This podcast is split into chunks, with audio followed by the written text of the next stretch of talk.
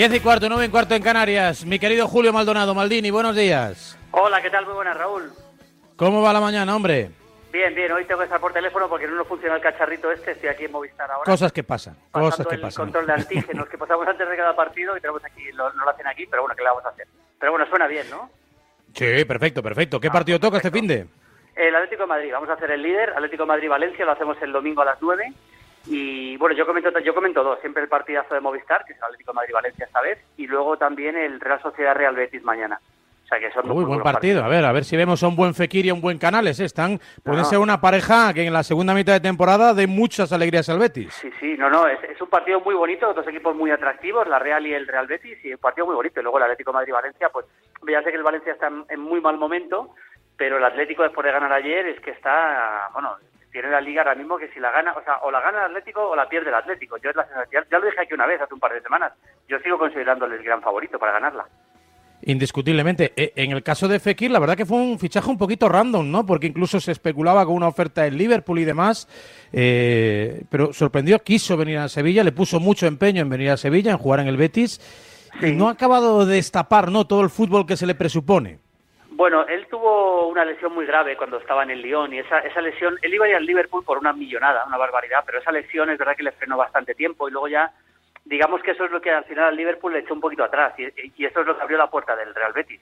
A mí me parece un jugador fantástico, pero es verdad que muy irregular, pero es un futbolista que el día que tiene el día es que es que hay pocos jugadores de, su talento en la Liga Española. ¿eh? Yo le he visto partidos más maravillosos a Fekir, así que es un futbolista que siempre apetece ver para ver si tiene el día, ¿no? Eso es como Curro, como Sí. Curro Romero, ¿no? El, el torero. Es verdad. A ver, a ver si justo hoy, bueno, pues ese partido hay que verlo para ver si justo hoy, ¿no? Es muy andaluz, ¿no? En el fondo es muy andaluz, ¿no? Muy, Sí. muy de duende y de si el- las musas, las hadas, el arte le viene y, y, y, bueno, pues responde a las expectativas. Estaba pensando yo, pues, mira, me, me van saliendo temas, cada vez que hablo contigo van saliendo, voy engarzando ahí temas, aunque ahora hablaremos de Cristiano y de los goles y demás, pero menuda cantera, ¿no? Es la gran cantera de Francia, Lyon, seguramente. Eh, bueno, una de ellas. El Paris Saint-Germain también está sacando mucho de cantera últimamente. Lo que pasa es que, claro, hay tanto nivel en el primer equipo que se acaban marchando a otros... A otros eh, hay muchos, eh, muchos jugadores, Coman, por ejemplo, que, que le marcó el gol al Paris Saint-Germain en el último partido, en la Champions. Es verdad. Pero el Lyon sí, el Lyon es una cantera inagotable, porque además es que su presidente vende, vende bien, vende mucho y vende bien, porque sabe que en la cantera van a salir jugadores. Y bueno, sí, es una cantera magnífica de- en Francia. O sea, a mí me parece un equipo magnífico en todos los sentidos, desde el punto de vista estructural, y este año está peleando la Liga. Vamos a ver si es capaz de quitársela. Yo no creo, pero por lo menos está peleando la Liga ante el Paris Saint-Germain, y ya le viste semifinalista de la Champions. Claro, por lo menos que no se resuelva demasiado pronto, pero ya desde aquellos tiempos, ¿no? Donde le tocó de forma consecutiva tres o cuatro temporadas al Real Madrid, ¿no? Con Maludá, con Avidal, con... Con eh, estaba Cu- Cu- con Pjanic, con Cupet en la portería, luego Lloris, eh, estaba Juninho, Per- Pernambucano, ¿no? Pernambucano, que, que es uno no, de los no era de la cantera, mejor- pero bueno, sí. Sí, no, eh, Juninho, Juninho es de los jugadores que mejor le han pegado la pelota que yo he visto nunca eh, a balón parado. Era un espectáculo. Era un gran equipo aquel Lyon. Yo recuerdo también Mira, eso nos, da, eso de- nos da para otro ranking Maldini, ¿no? De los mejores lanzadores de falta. Mira, Juninho, mira, seguro que bonito. estaría. Hombre, estaría seguro. Digo que yo recuerdo una semifinal de Champions contra el Bayern de Múnich también. Es decir, que ha estado rozando la final de Champions dos veces, pero no la ha podido conseguir. Bueno, pues quizá algún día sea capaz de derribar ese murete y acceder a un partido de- definitivo. Antes de ir con, bueno, o ya que vas a hablar de delanteros, ¿eh? en las últimas horas se ha viralizado, se está viralizando muchísimo un tema musical que quiero que escuches, que quiero que escuchéis, queridos amigos. Se llama One Club Men, lo eh, interpreta el grupo Orsay Music.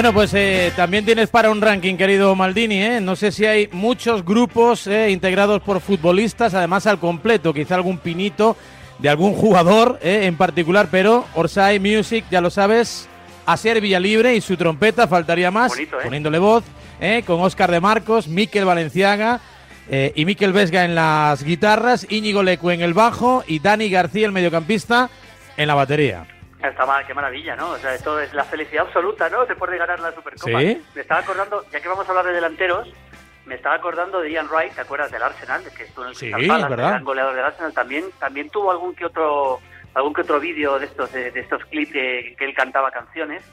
Uno, una que se llamaba Do the Right Thing, haz, hazla, jugando con su nombre, haz lo correcto, ¿no? Y cantaba él y, y no lo hacía tan mal, ¿eh? No, a ver, tampoco es que fuera Pues vamos a buscarlo, a ver si encontramos por YouTube al eh, Do the, Sí, Do the Right Thing. ¿eh? Do the Right Thing de Ian Wright. Sí, sí. Bueno, pues bueno, pues mira, pues así vamos aderezando goles de Cristiano y, y futbolistas cantantes como Álvaro Benito, ¿no? Uno de los eh, comentaristas Ah, claro. de moda de Movistar y su Pig Noise, claro que sí, que no ha abandonado esa faceta.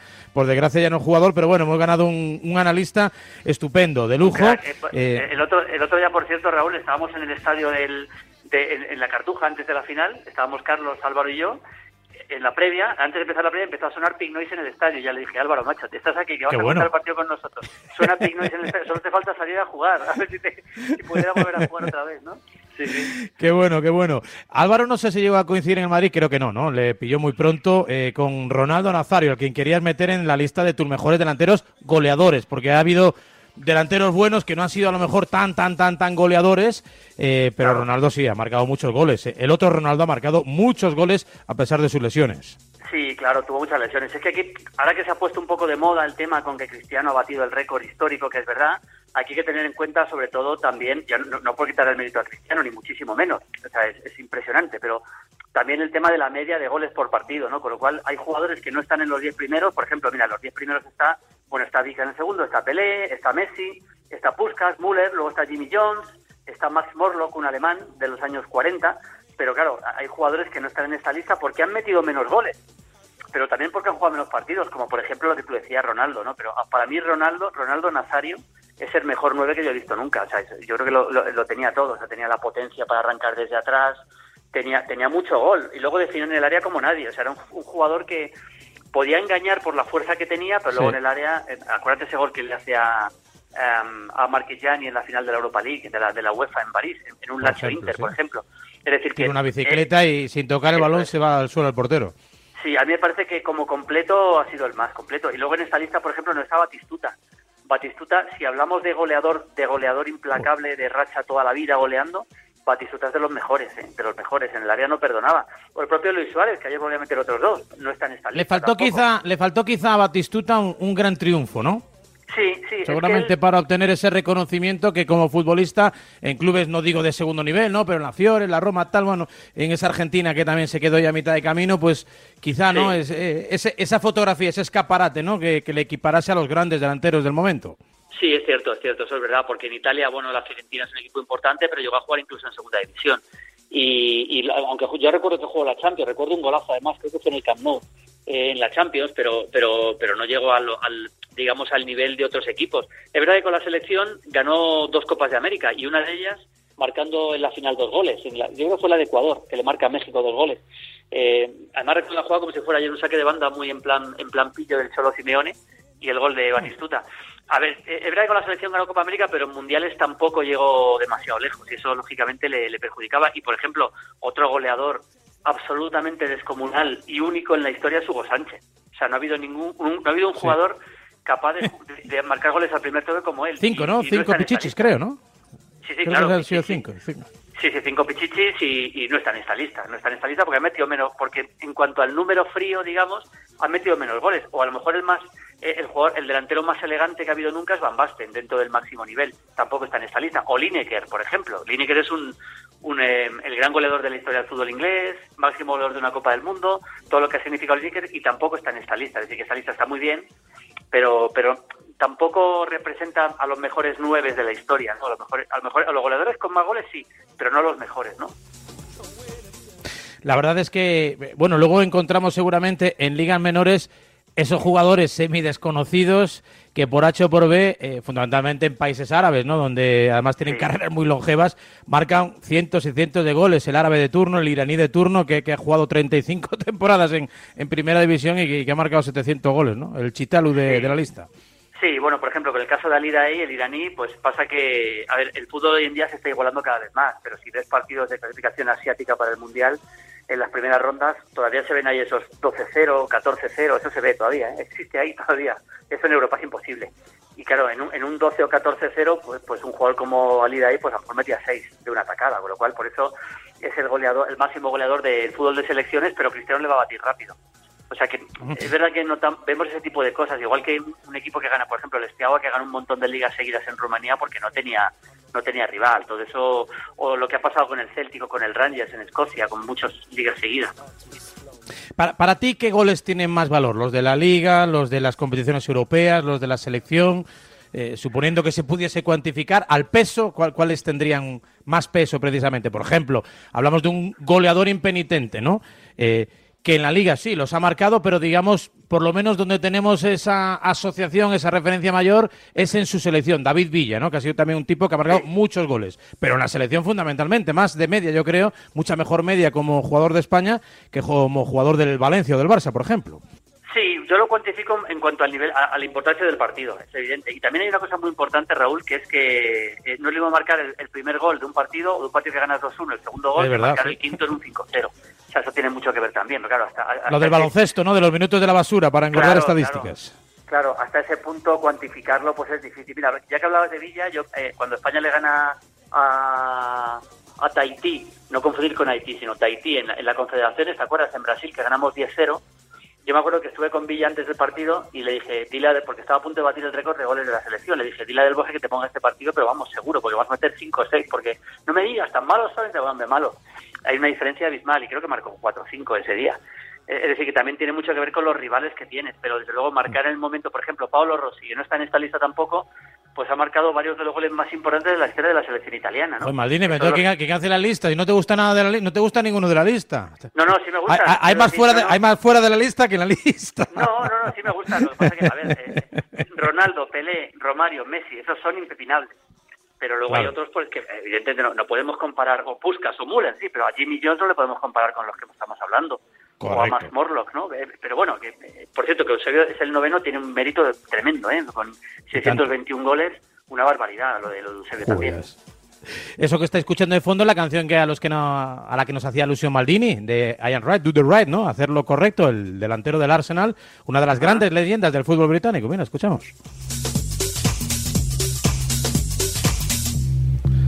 Bueno, canta lo que se le canta, no canta mucho. A ver. Ahí, ahí. Ah, nos gusta más Villa Libre. Nos gusta más Villa Libre. Nos gusta más Villa Libre. Dale a One Club Men, que además es un premio súper bonito. Sí, señor, Y eh, sobre el que también podemos hacer un ranking Maldini con esos jugadores súper relevantes que también está teniendo a bien premiar cada año el Athletic Club, fidelizando, bueno, pues a esos futbolistas. Letizier fue el primero, el jugador del Southampton, que han estado toda una vida defendiendo la misma camiseta. Puyol, eh, qué sé yo, Maldini, de los que han recibido premio, ¿no? Xavi Prieto, por ejemplo, como jugador de la Real Sociedad, Manolo Sanchís en el Real Madrid.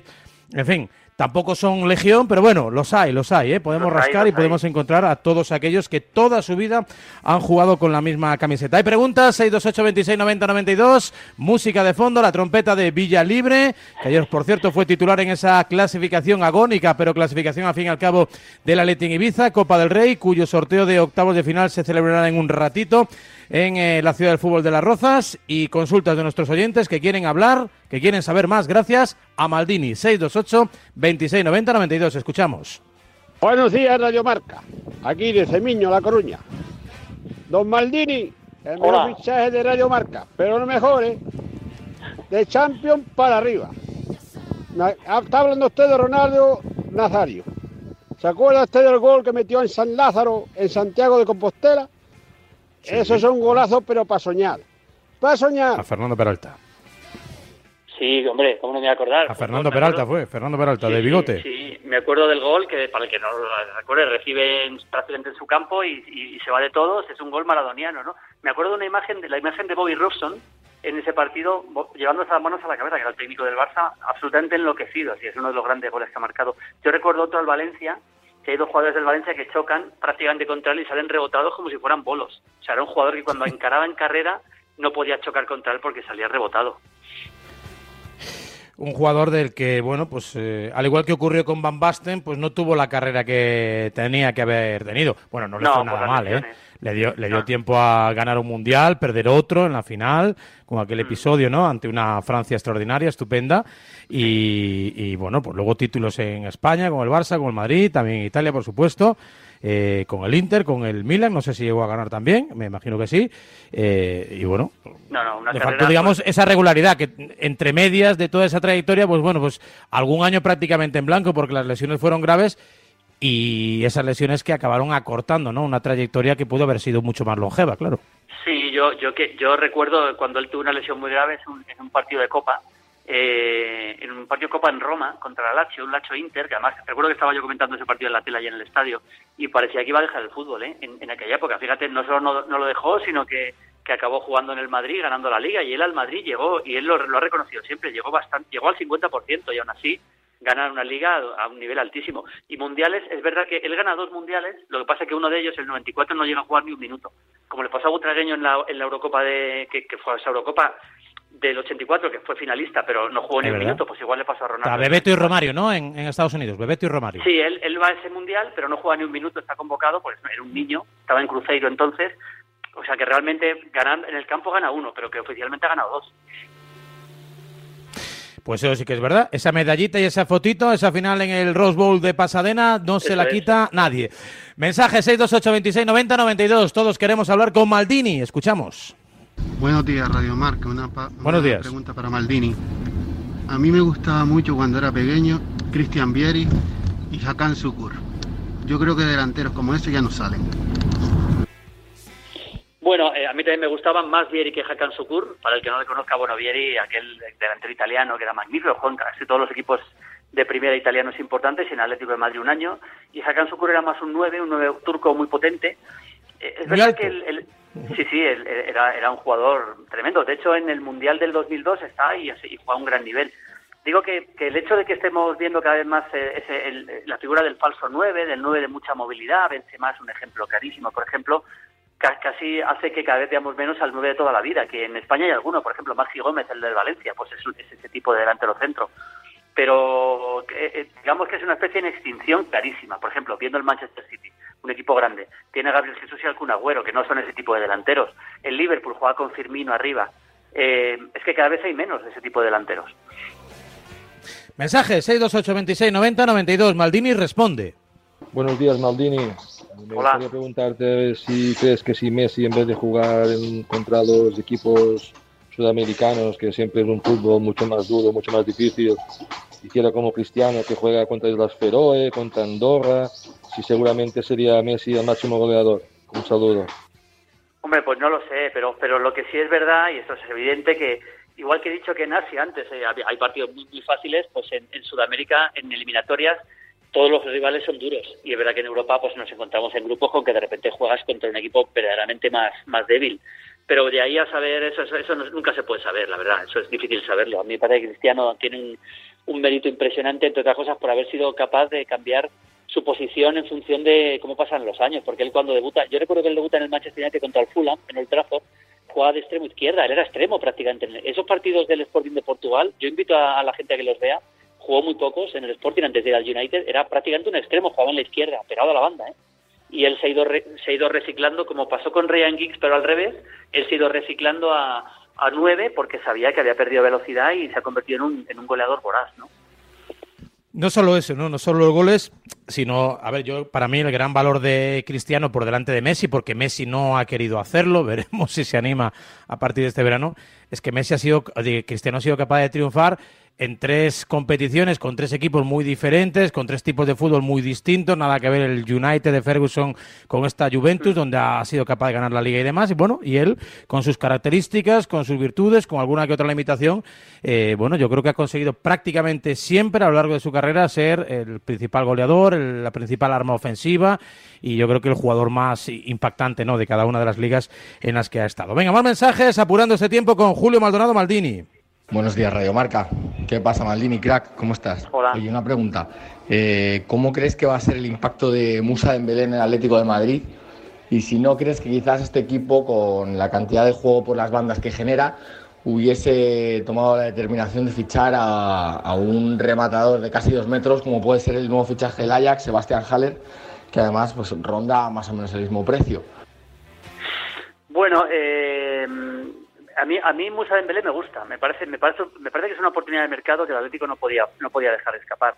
¿Cómo es Musa Dembélé? Digamos que es un futbolista muy potente al espacio, es un jugador que tiene buen manejo de las dos piernas. Si vemos los goles que marcaba en el Celtic o en el Lyon nos damos cuenta, es un jugador que eh, no es muy hábil en, en el regate en corto, eso no lo tiene, o sea, no es un no es un driblador, pero es un jugador que tiene bastante habilidad para, para dentro del área cambiar la pelota de pie para disparar con cualquiera de las dos piernas. Y luego sobre todo si le mandas balones al espacio es verdad que el Atlético de Madrid este año está dominando más los partidos. De hecho combina bastante ayer no tanto ¿eh? pero combina bastante cerca del área. Y en ese sentido eh, Suárez le viene muy bien porque porque juegan para él. Musa Dembélé es mejor si le buscas al espacio pero yo creo que una buena alternativa cuando el partido el equipo quiera contragolpear o, o a Luis Suárez sí que es a mí me parece más jugador que Haller. Eh, hablamos de un futbolista de 24 años que en el Lyon y en el Celtic fue goleador implacable. Y, y es verdad que haya perdido el puesto este año, pero me parece me pareció un- una oportunidad irrechazable. Seguimos aclarando dudas. Bueno, buenos días. Eh, pregunta para Maldini. Mañana es el centenario del Alavés. Eh, por cierto, Maldini ya sé que está relacionado con nuestra ciudad. Eh, para él, ¿cuál es el mejor jugador que ha pasado eh, por nuestro equipo? Eh, Soriano Calavés. Gracias, Maldini. Bueno, eh, Cien eh, años, sí, sí, señor, efe- con el Real Madrid, ¿eh? Bon- bonito cumpleaños.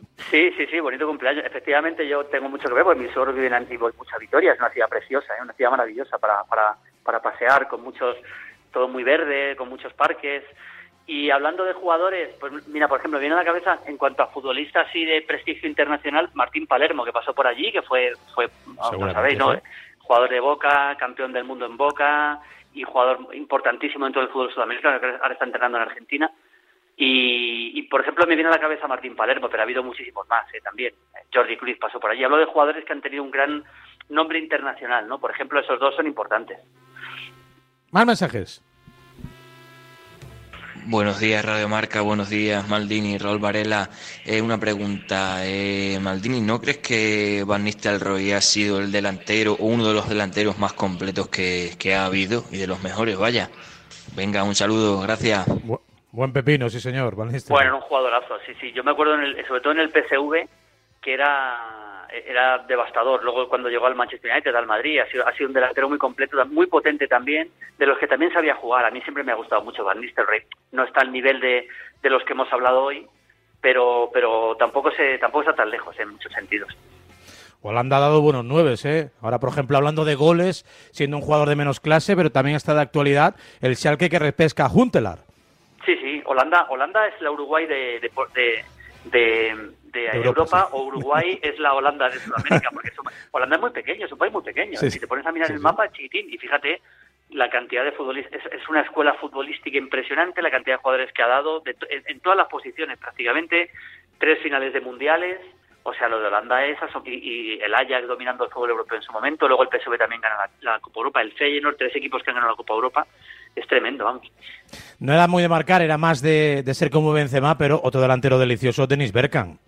Bergkamp. Bueno, Bergkamp, en el Arsenal, lo, es verdad que en Italia no triunfa, pero en el Arsenal tiene, y en el Ajax también, pero en el Arsenal sobre todo tiene eh, unos años con una serie de goles que son que, que son únicos en, en la historia del fútbol. Hay varios goles de ella. Por un gol en Leicester que controla la pelota con un, con un defensa delante y, y hace- Posiblemente el jugador que, que- que mejor control orientado tenía, porque Sí, eh, sí. cuando hace los highlights lo hemos visto muchas veces, ¿no? En, eh, en tu Fiore Maldini y demás, eh, esos controles, ese recorte, ¿no? Ahí tocando el balón y que sale hacia la derecha y él gira hacia la izquierda, ¿no? Como un autopase de espaldas, eso los hizo varias veces. Lo hizo mucho, sí. Es, el, el primer control que tenía, el control orientado, como tú dices, Raúl, era impresionante. Y, y era un jugador eh, de los que hay goles que los hace otro y dices, ha sido suerte. Pero siendo Bergkamp, sabías que lo había hecho a propósito. Un, un jugador delicioso en todos los sentidos. Eh, Seguramente no llegó al nivel de Van Basten, hablando de holandeses, pero, pero un jugador delicioso. Venga, y para ir cerrando, un par de mensajes más, 628 26 90 92, los viernes es día de ranking, Maldini, que responde. Buenos días, Radio Marca, y buenos días, Maldini. Eh, dos preguntas. Una, mm, si crees que el Madrid necesita una revolución y jugadores que sientan la camiseta y corran, de verdad, Y si y por qué tú, Mardini, nunca has sido director deportivo de algún equipo, porque entiendes de fútbol más que yo creo que más que todo el mundo. Bueno, muchas gracias. A ver, la segunda te la contesto rápido y luego voy con la primera. La segunda. eh, Tiene no cláusula muy alta. Tiene No, cláusula muy tuve- alta tuve aquí, alguna muy alta. oferta, tuve- yo creo que lo contaste, sí. Sí, sí, en tuve Zaragoza, una ¿no? oferta al Zaragoza en su día para cuando estaba en primera el Zaragoza hace muchos años y no quise en el 2006 no quise porque porque es que me, es que me encanta lo que hago Raúl es que disfruto mucho haciendo lo que hago no no en ese momento dije ¿Para qué no complicarse la vida, no? Sí, no, pero es que, es que al final eh, creo que hay que hacer lo que más te hace feliz, ¿no? Y, y como no era una cuestión de necesidad, pues preferí quedarme haciendo lo que hago. Y luego la primera, eh, a ver, yo, yo lo de que no corren no estoy de acuerdo. O sea, el otro día el Madrid contra el Alcoyano, que, que a mí me parece que no fue una cuestión de, de no correr, fue una cuestión de que faltó nivel en muchos jugadores para romper a un, a un rival que estaba muy atrás. O sea, yo creo que los jugadores corren, correr, corren, pero es verdad que el Madrid necesita una revolución en cierto sentido. Y después de ver cómo están funcionando los suplentes, entre comillas, o los jóvenes, que no funcionan, y alguno se va a ir como Odegaard, eh, eh, si, si va a tener que tirar sí o sí de la primera unidad permanentemente, pues la temporada se le va a hacer muy larga. Por eso a mí me parece que difícilmente se puede ser muy optimista con el Madrid si no, si no empiezan a funcionar los, los jugadores que tienen que ser alternativa para dar descanso a los Modric, Cross, eh, Benzema, etcétera y, y no parece que eso sea así. Y venga, para rematar, último mensaje, 628 26 90 92. Buenos días, Maldini. Me gustaría que opinaras de Alan Shearer. Bueno, está Papo va de delanteros hoy el programa, ¿eh? Pues eh, también un delantero fabuloso, Alan Shearer. Eh, más, más, de- más goleador de área. Yo Alan Shearer recuerdo la Eurocopa del 96, que es máximo goleador, hace dos o tres partidos formidables. Él se convierte en el gran goleador de la Premier en el Blackburn Rovers y en el Newcastle. Y bueno, delantero de área potentísimo y, y digamos que otro de esos nueve que ya no están hoy, ¿no? Otro gran delantero de fútbol inglés. Yo me quedo con Lineker por, por delante de él en cuanto a, delantero inglés, pero tampoco está muy lejos Shearer. Venga, y hacemos un bis que quedaba uno ahí pendiente en el buzón de voz, que no se nos olvide, el cariñito último con Julio Maldonado y su ranking. Eh, buenos días, Maldini. Eh, me gustaría, como pequeño homenaje, que hicieras un poco un análisis de cómo era Michael Robinson como delantero. Eh, buenos días y muchas gracias. Pues también es un bonito gesto, sí señor, Bonito, bonito, bonito recuerdo gesto. para un 9, claro, que fue campeón Sí, de Europa. Por supuesto, esto lo hablaba yo mucho con Michael. Michael era un, era un delantero centro que te- era- daba una sensación de ser un poquito más tosco de lo que era. O sea, no era muy elegante, eso es verdad, era muy elegante jugando, pero era un futbolista que tenía una gran potencia, por arriba iba muy bien y luego recibía muy bien de espaldas. Es, es el clásico delantero que te recibe de espaldas, te aguanta la pelota, te la baja, que te hace jugar. El, el delantero que los centrocampistas quieren tener, ¿no? Fundamentalmente. Eh, eso era Michael, era, eso era Michael y, y eso es lo que le hizo llegar al Liverpool, que es llegar al Liverpool y llegar al top del fútbol mundial, a uno de los cuatro, cinco, seis equipos top del fútbol mundial y eso es lo que le hizo triunfar en, en su carrera en Inglaterra. Llegó a ser el delantero, el fichaje más caro del fútbol inglés en su momento, eh, Michael, y, y luego en España pues no estuvo mucho tiempo, pero yo creo que de- dejó esa sensación clara del delantero que era, ¿no? Y sobre todo nunca se arrugaba en los partidos. Daba igual el partido, el rival, el público, él siempre iba al frente. ¿no? Sí, señor, y además con mucho carisma y con una capacidad de unión dentro del vestuario que le convertían en un jugador absolutamente impagable. Claro que sí, que tuvimos la suerte de disfrutar como futbolista y también como hombre de fútbol. Maldini, siempre es un placer hablar contigo y compartir los rankings. Hoy con muchos goles, al calor de los récords que sigue batiendo prácticamente cada semana. Aparece un nuevo récord, un nuevo criterio, motivo para darle una plusmarca mundial a Cristiano Ronaldo y con lo que queda de temporada, de títulos y con lo que le queda de carrera deportiva, seguro, seguro que volveremos a reincidir en el asunto. Abrazo grande y que disfrutes del fin de. Un abrazo, hasta luego, chao. Gracias, Julio Maldonado, Maldini y su ranking aquí en el horario Prime de A Diario, hablando hoy de delanteros como Villalibre, el de la trompeta, el líder de Orsay Music y su One Club Men.